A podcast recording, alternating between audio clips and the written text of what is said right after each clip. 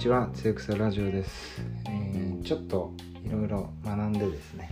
あの時間があって心の余裕もある時はあの2話3話録音しとこうかなと思って今日はあの昨日の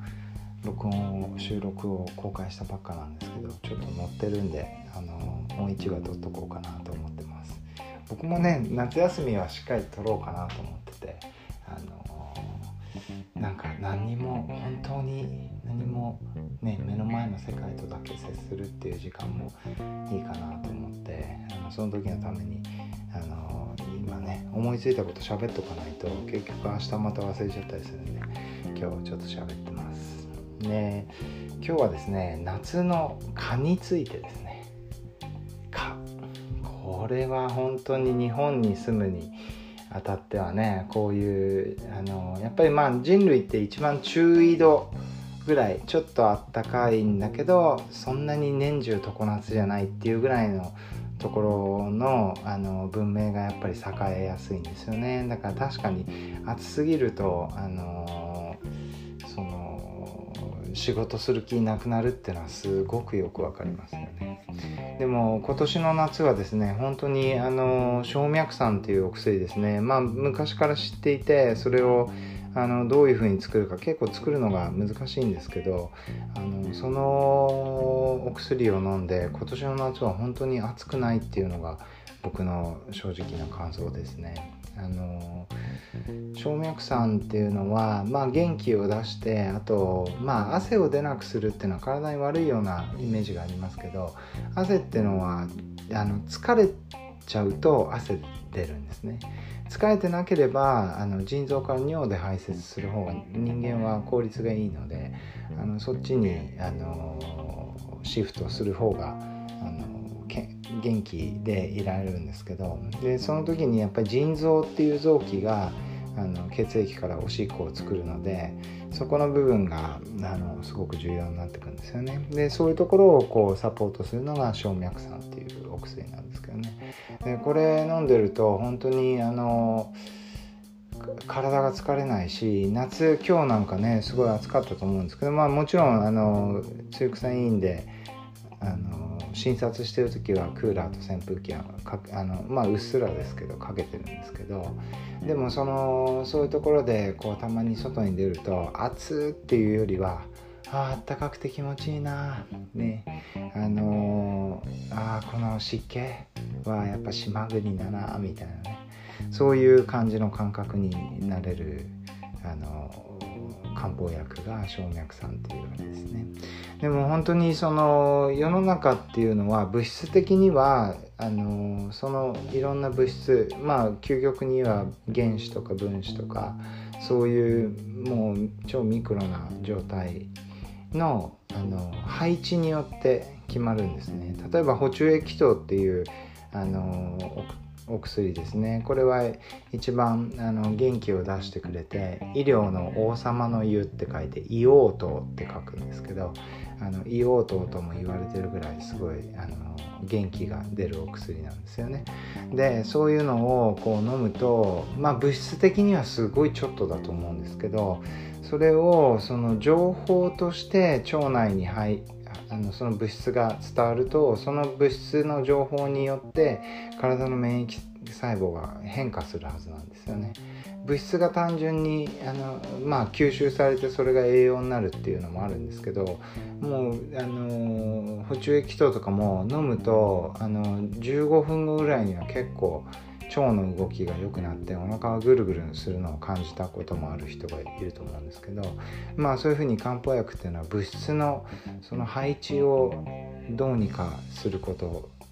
と、えー、情報としてその相手側観察者であるその免疫細胞を動かすっていうその2つで、あのやってると思うんですよねだから本当それはすごいことだなと思うんですけどね。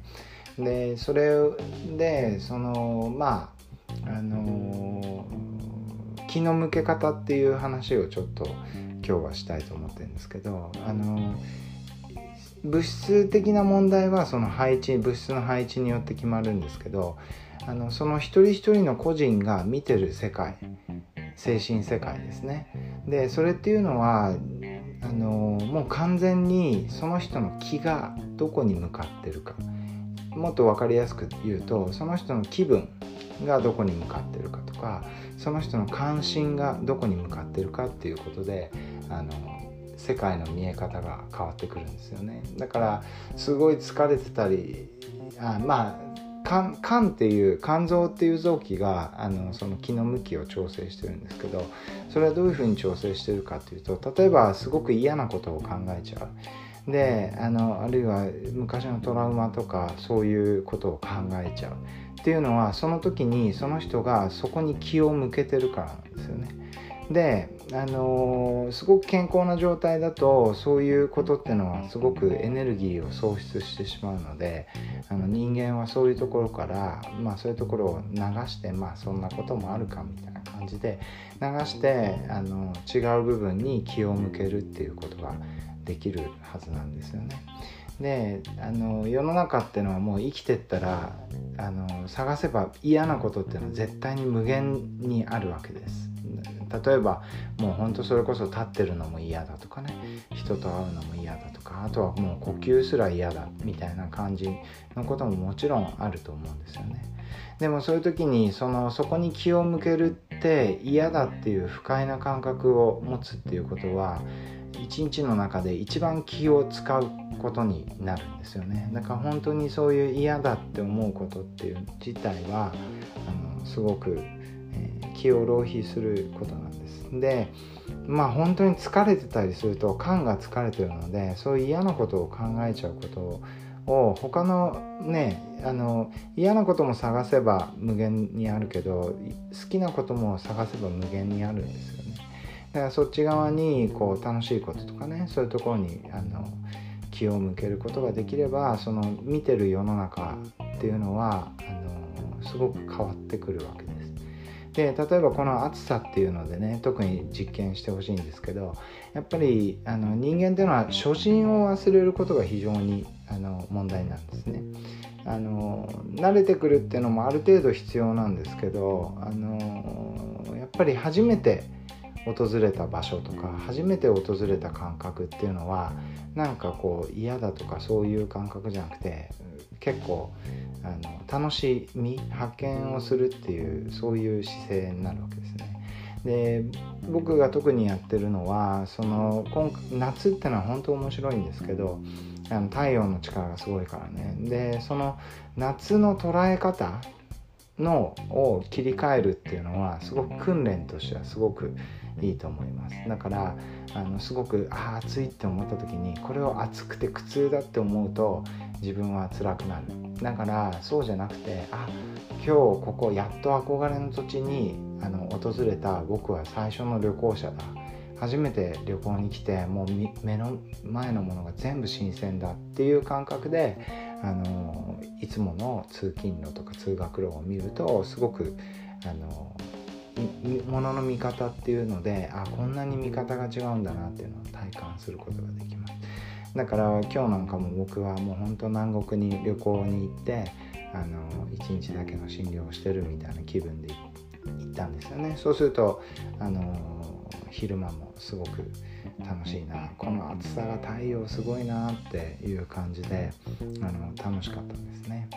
だから日々の日常の中でもすごいそういうのが多分あの楽しめるようになると気の向け方を変えるそれが世界の見え方を変えるっていうのをあの徐々に実感できる方法です。もう一つはもう少しちょっとそのねあの旅行気分になるとかって結構難しいんであのそこまでいかなくても実際にその気を嫌なことを考え出したら気をあこんなこと考えてももう無駄だからちょっと,、えー、っと自分のあの楽しいことを考えようみたいな感じになるといいんですよね。でそこで一番おすすめなのが3ヶ月後先の旅行ですね。それがすごくその気の向け方を変えるためのあのトレーニングとしてはすごくいいと思います。だ3ヶ月後に別にお金をかける必要も何もないんだけどそういう旅行を設定しておいてでそれをあのあやばい例えば今ちょっと嫌なこと考えてる。誰かの悪いこと探しちゃってる。あこれはもう本当ねあの無駄なことだし自分がしたくないことだって思うよ。ちょっとそれを認知することができたらあじゃあちょっと旅行のこと考えようってね。あのその3ヶ月後に行く旅行ができるだけいい旅行になるようにその地方のこと調べたりあの美味しいレストランあらかじめ調べといて予約しといたりとかね。そういうことをやるとその嫌な方に気が向くっていうのがどんどん頻度的にもエネルギー的にもどんどん減ってくるのでそうするとすごくこう日々があのその3ヶ月後の旅行に向けてねあの楽しくなってくるってでそれは別に何か物質世界が変わってるわけじゃないんですね。自分がその気の向きを調整したっていうことでそういうふうに見え方が変わるっていうね。そういうのをちょっと是非あの試してもらいたいなと思っています。